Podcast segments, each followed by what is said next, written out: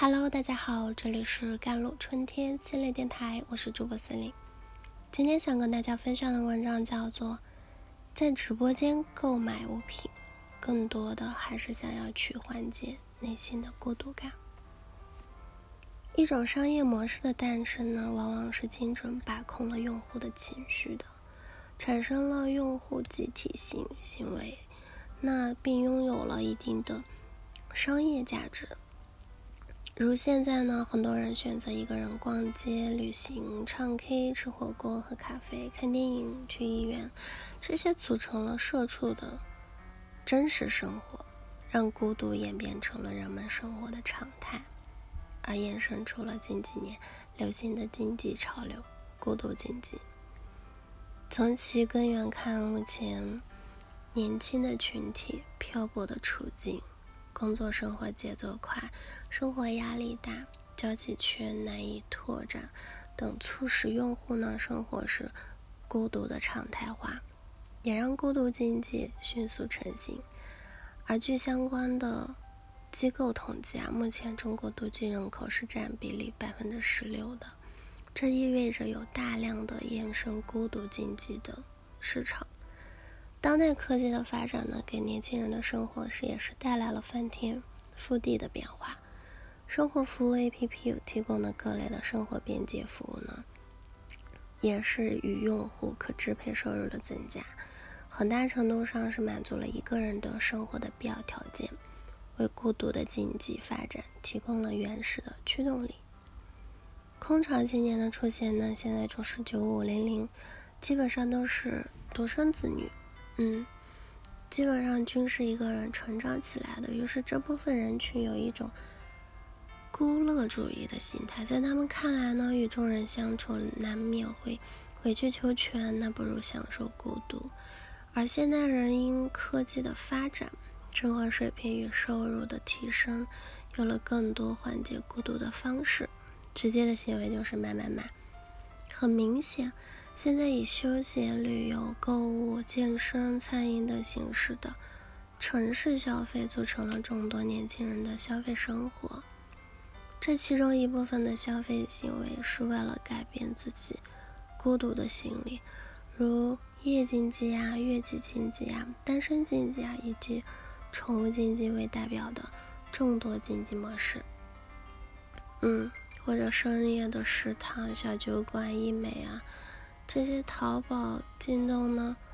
购物平台呢，更是将平台的营销理念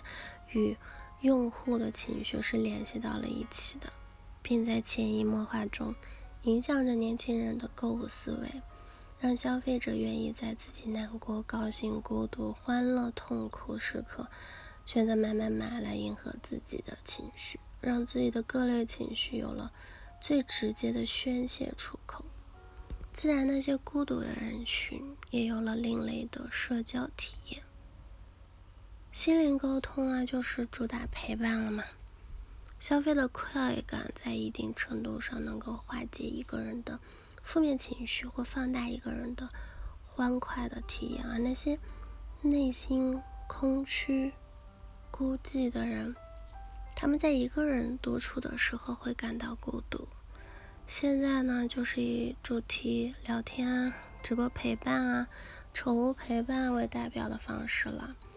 成为了年轻人缓解孤独的重要方式，